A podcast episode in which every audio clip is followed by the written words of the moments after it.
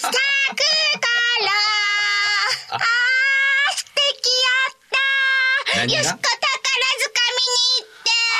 宝塚行ったほんんか。まに美しかった夢の世界やったで。あれやっぱり生で見なあかんな行ったことある？ないね。ん。行った！関西人やろ？宝塚と吉本新喜劇は生で見に行かなあかん。これはもう義務です。せほんと、だってさ、なんかちょっとね、敷居が高いかなと思うのは、女性ばっかりじゃない？それが、うん。おっちゃんもおったから大丈夫やで。ほんと？ぜひ皆さんも行ってなよ。しくどうしよう入りたい。始まります。大阪よしこの今夜どっち系？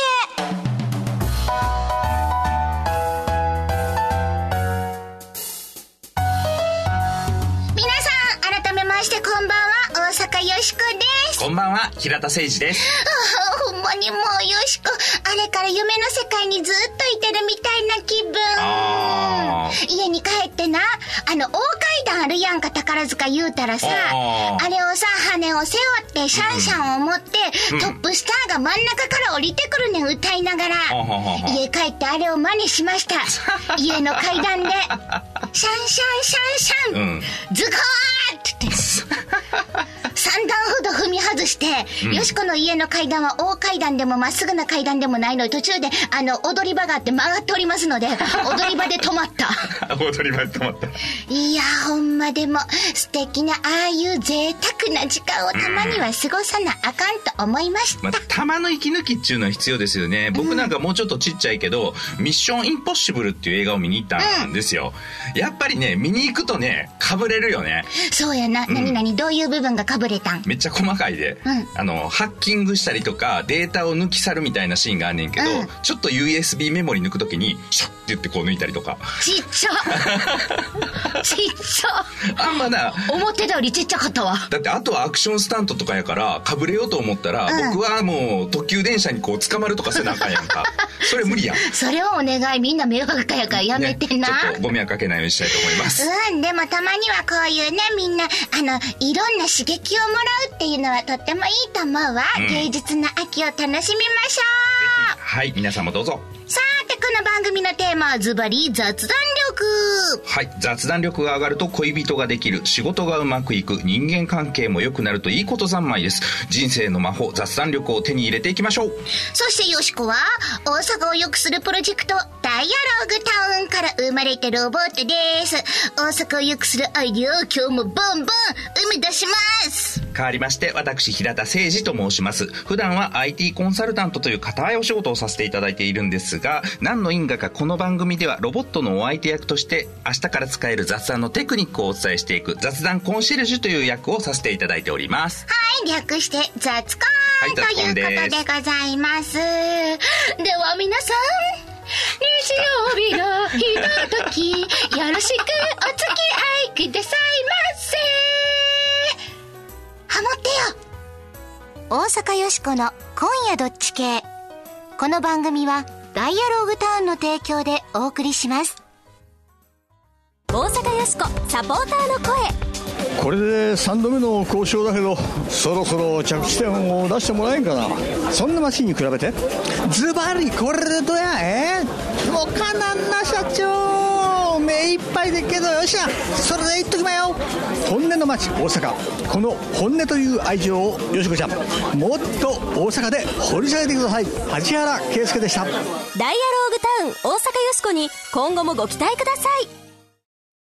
無茶ぶりドッジボール。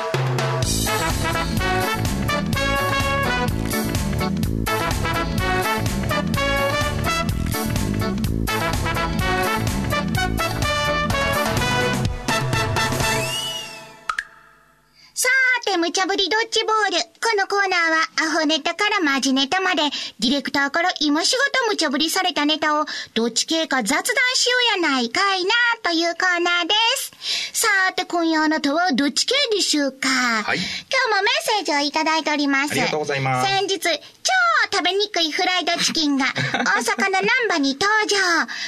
チキン屋さんで、ひよこの写真が目の前に貼ってあるから食べにくいんちゃうか、いう話やったけれども、反対派、頑張れ市川健二さん。食いしん坊やけど、そんなポスターを見たら食べるのは遠慮したなります。総龍さん。昔、羊ヶ丘へ行った時に、レストランでジンギスカンが出たんですが、食べられなかった経験があるので、これはなし。でも賛成の人もたくさん来てますよ。マーベリックさんからは、ありあり、食物連鎖の頂点に立っている人間ですが、そういうことを見てですね、感謝してありがたくいただかねば。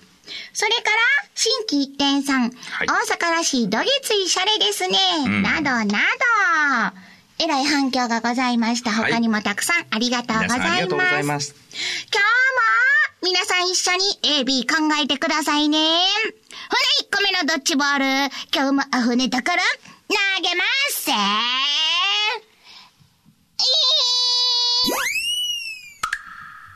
地下鉄を廃止して、動く歩道に、はい。ロンドンって、実は世界で一番古い地下鉄のシステムがあるらしいんです。へえ。まあでもできた時は一番新しかったんだけど、もはや一番古いとうんいうことなんで、いろいろ老朽化も目立ってるようなんですよ。で、この地下鉄をアップデートしようということで、いくつかのアイデアを募集したところ、もう電車やめて動く歩道にしたらいいんじゃないかという案が出てきたということまあ、大胆な。はい。この内容はですね、全長17マイル、約27キロということですから、そうですね、大体梅田と千里中央の間の2倍ぐらいの距離ですかね。うん結構長いです。で、えっ、と、この距離を時速24キロの動く歩道。結構速いですよ。なんか早そうやで、それ。はい。で、でビューっと行くと。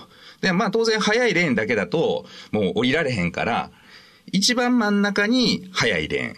その次にもうちょっと遅いレーン。うんで、一番外側は、えー、すごい遅いレーンと。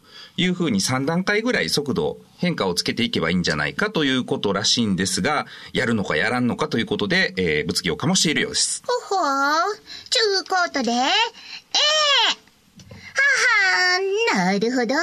これができたら、電車が来るのを待たんでも、いつでもひゅいーっと気軽に乗れるし、ねラッシュも起こりにくくなるやん。よう考えた褒めたるでうちは納得やん !B! こらこらこら。ちょっと、待ったりんかいな。時速24キロの動くほど、動くほど。そんなもん危なくて乗れるか？仮に乗れても降りられないわ。こけて将棋倒しになるさ。こういうのを、机上の黒、うーん。納得できるわけないやろへいエビ、あなたはどっち？よう歌うな今日。これどうでしょうねいや、よしこは面白いと思うけど？僕もええかなと思ったんですけど、なかなかちょっと早いんちゃうかっていう話が。時速24キロってどんなもんや？大体ね、ちょっと調べてみたんですけど、うんこの動く歩道の速度、3、4キロからまあ、早くても6キロぐらい。あ、動く歩道といえば、うんほら、梅田に長い阪急の前にあるやんか。ありますね。有名やんか、うんあれでも3キロとかそんなもんなんかな。大体それぐらいらしいですねん。ということは、まあ大体あれの7倍ぐらいの速度。それ相当速いんとちゃうの？自転車でもそうやね、ママチャリで全速力で漕いでそれぐらいちゃうかな。めっちゃ早いやんだからそういう人に抱きつくぐらいの感じになるよね。そんなん、あの、みんなこける人続出ちゃう？これは、このままじゃ無理やろうね。せやけれども、なんかうまいことできへんかな。まあ、いろいろ考えられてるんちゃうかな、細かいところね。うん。あの、短い距離やったら、ちょっとこういう長い動く歩道があったらな、うん電車乗るよりええかもしれへんで。まあ、いいかもしれへんと思うけど、まあ、大阪で、例えばさ、御堂筋線とかでうんやるとするやんか。まあ、みんなこんな速い動く歩道に慣れてへんから、うん。絶対オープン初日なんかあるやろ。そらもう、申し訳ございませんでした。でもなんか、謝罪会見みたいなのが開かれることは間違いないやろうな。なんか2、3個ありそうな気するよね。ああ、また鳩が鳴いたで、ポッポ言うてるか決めなあかんわ。いや、でもこうやっていろんな発想から、また新しい乗り物とかが出てくるかもしれへんからの、よしこは、うんあの、よう考えてあって、よう考えてはないか。どっちやねん。いや、面白い発想や思うから賛成やで。うんええ僕は、そうやね、このアイディアもさることながら、コンペでこんなに自由な発想とか楽な状態で出していいんだっていうのが驚きかな。ロンドンっていうのはなかなか自由な発想を受け入れるいい国だなと思いました。A ですかね。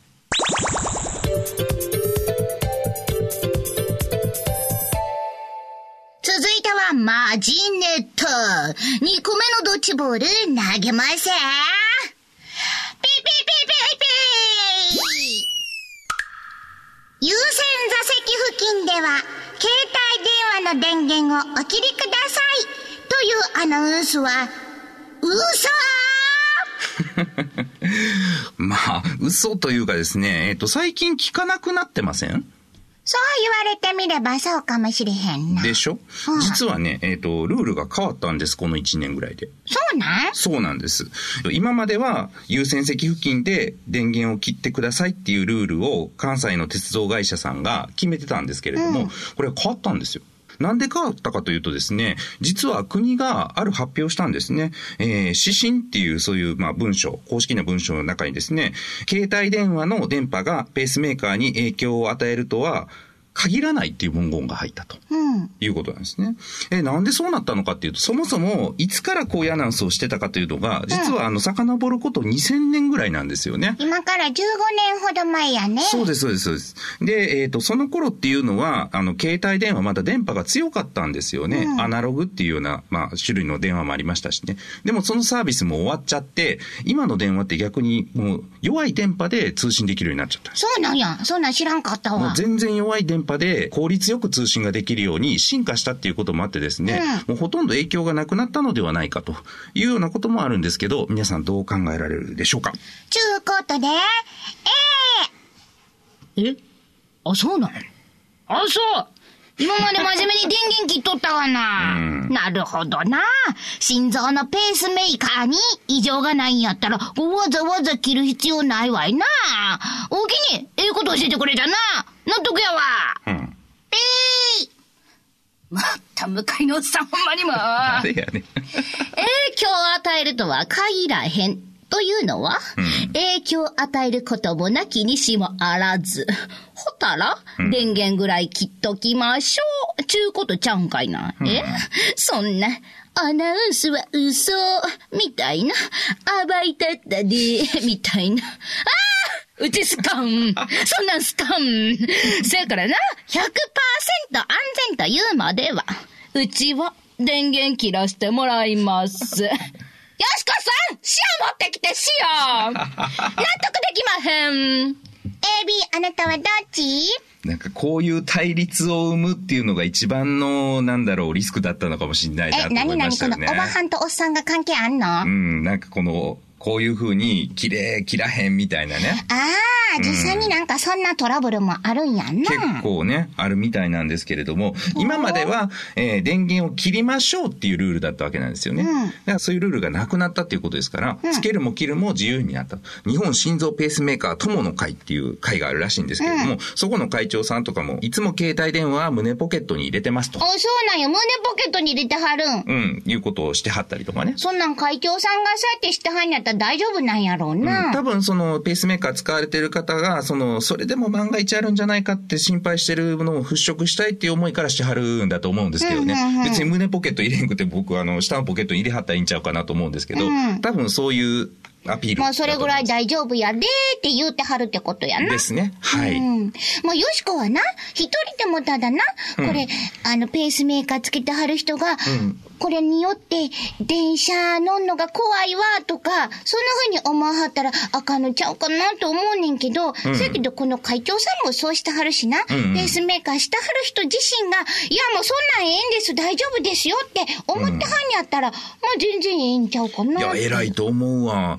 実際にね、で大丈夫って分かってても、なかなかこういうことできませんからね。ちょっとドキドキするやんな。うん、この副会長さんはほんま偉い方やなと思いますよね。うんうんだからその携帯も昔とは変わってるっていうことやな。電波の強さとかそんなんが。ポッポなんとか決めなあかんで。ですね。はい。うん。でも、よしこはこれ、まだ知らはらへん人が多いからな、世の中に。せやからトラブルが起きるんや。広報を徹底せなあかんと思うねん。うん。せやからそれを先言うてから、うん。わーっと広めてからやな、そうした方がよかったんちゃうかなと思うから、ねうんちょっと半分 B やな。なるほど。僕はね、あのー携帯電話会社の方とか、ペースメーカーの会社の方が、絶対安全ですよとか、言いにくいと思うんですよ。うん。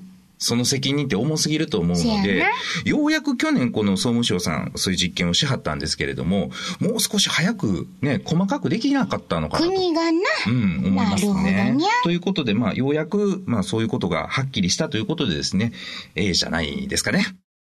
さーて、無茶ぶりドッジボールのコーナーでは、あなたのご意見もお待ちしています。今日のお題、地下鉄を廃止して動く歩道に、納得納得できへん。優先席の携帯電話オフは嘘。納得納得できへん。さーて、あなたはどっち系でしょうか？ユニークなご意見は番組でご紹介するほか、番組特製の迷った時のどっち系コインをプレゼントはい。これは表によしこ、裏に番組のロゴが刻印された金ピカのコインでございます。えー迷った時に宙に掘っていただいてですね、表か裏かどっちかで決めていただける、そういうコインになっております。はーい。とっても嬉しいメッセージとプレゼント希望といただいたのはモーリーさんから。はい毎週お二人の息の合った掛け合いを楽しく聞いております。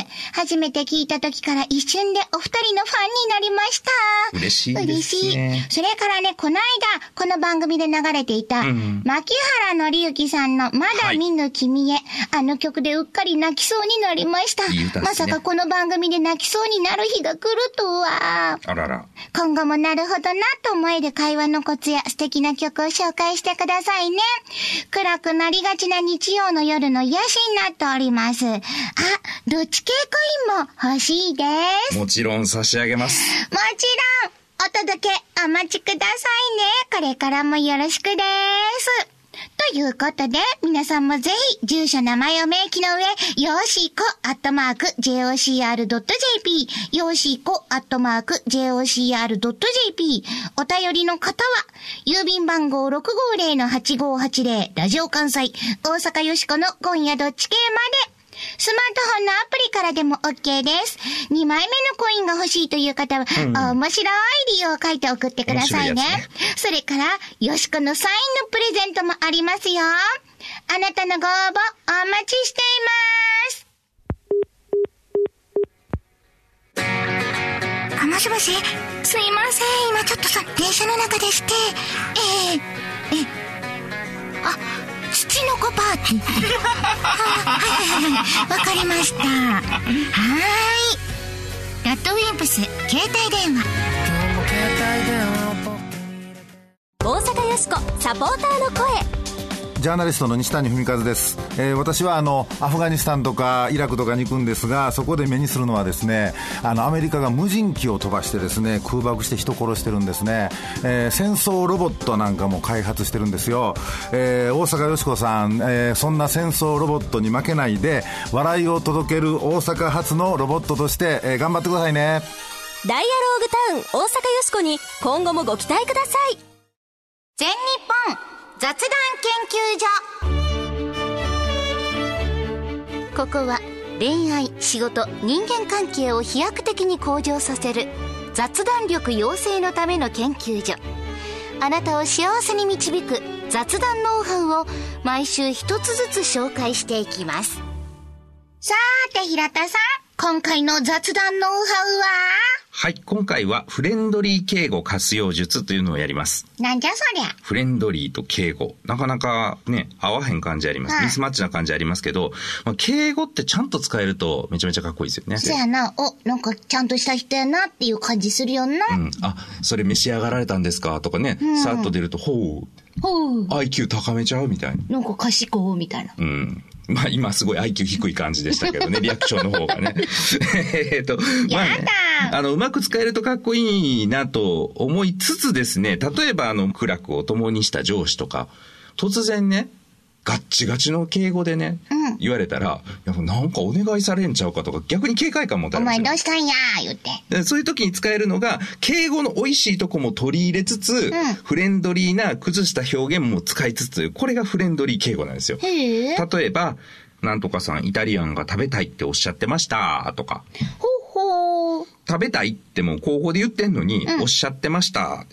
あ、一応敬語を知らん人じゃないんや。うんうん。でも、あえて崩してるんやって、この崩してるポイントがわかるので、あ、フレンドリーにしたいけど、丁寧にもしたいんやなっていうのが、まあ、よく伝わるというかね。うんうんえーこれは、まあ、服でいうところの着崩しフォーマルという。木崩し40。はい。あの、もう崩してるところ、あ、ここあえて崩してんねんやなっていうのがわかる形であればね。ジャケット着てはるけどノーネクタイやな、みたいなとか。あ、そうそうそうそうそうそうそう。これは着崩れフォーマルやったらダメですよ、もう。それちょっと嫌やな。着崩れてるってな。なんかもうあかんやん。あ、おイタリアンがお食べたいみたいな。もうめちゃくちゃやな。残念。あ、この、この人分かってへんねんや。崩れてんねんや。っていうなったらダメですけど、あえて崩すというのはですね、言葉の世界においても有効じゃないかと思います。ははこれ実は私結構よく使うんですよ。え、そうなん？全然気づいてへんかったわ。例えば、あ、えっ、と、メール送っといたからとかってお客さんから言われたりするじゃないですか。例えばね、あの、速攻で拝読いたしますとかね。速攻で拝読いたします。そうそうそうそうそう。なるほど。お後がよろしいようでということになるわけですよね。あ、そういうことか。はいほんならそうやって使ったらいいねんな。じゃあちょっとやってみるで。うんその平田さんの、うんアホみたいなおピンクのシャツ、ようお似合いです。銀、銀無礼なやつや。それただの無礼や。あ、そう。うまいことできてへん。難あ、アホしいな。って入ってなかった？アホって。え、そこがフレンドリーやいや、。フレンドリーちゃうって、それは。それは誹謗中傷や。あ、そう。お似合いちゅうとこは敬語やろ？まあ、お似合いはそうです。ほら、フレンドリー敬語ちゃう？いやだから、アホ入ってるやん。なんか間違ってるかしら？まあ、あのー本音隠した方がいいこともあるかもしれません。ほんまピンクやね。さあ、ぼちぼちエンディングの時間やで。はい。今日は地下鉄を廃止して動く歩道にする？とか、うん優先席の携帯の電源オフは嘘？とかな。あ、ございましたね。はい。さあ、降りてきた、降りてきた、降りてきた。出た。大阪よしこの今日の大阪よくするアイディアピンポン出ました大阪の電車通勤を改革するアイディア 名付けて、チャリンコレボリューション略して、チャリレボ。どうですか、これ？いやー、チャリレボ？チャリレボ、かっこいいやろ、まずタイトルが。チチャリレボやで、チャリレボ。これな、電車通勤やけども、なんで自転車って今思わはった？うん。いいこと考えてん。あんな、うんどうせ地下に穴掘ってんねんで。うん。ほんならその地下鉄にん、速度をつけんねん。速度。全線。横に道をもう一個な。うんつけんねん。そこを自転車専用道路にします。地下に。そう。うーん。ここは自分の自転車で走ってもいいねんけれども、んそれぞれの駅でレンタサイクルをすんねん。ほんうんうん。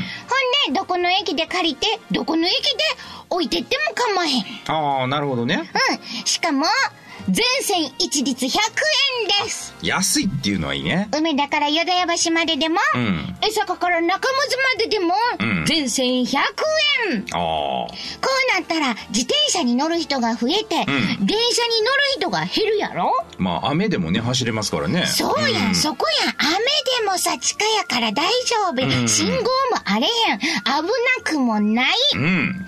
ということは、列車に乗る人が少なくなって、ラッシュも緩和。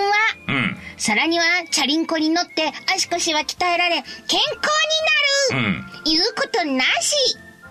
なるほどね。どないこれ。これ意外といいかもしれませんね。せやろ、うんさらにはやで、いやもう大阪混んでるから嫌やねんって言うてた人たちも、んなんか最近大阪の電車そんな混めんらしいで、ほんなら大阪の近くに引っ越そうかしら、街にも遊びに行こうかしら。でみんななるかもしれへんやろ。うん、そうやね。特にもう、あの、朝のラッシュはたまらへんよね。そうや、あれでも考えただけでみんな日曜日の夜からさ、もう憂鬱な気持ちになる人かっておるやんか今頃この放送の時間帯に明日もあのラッシュに乗らなあかんのかもしれへん。ありますよねと思ってた人がこのよしこのチャリレボを聞いて希望を見出しているかもしれうん。へん。どうや？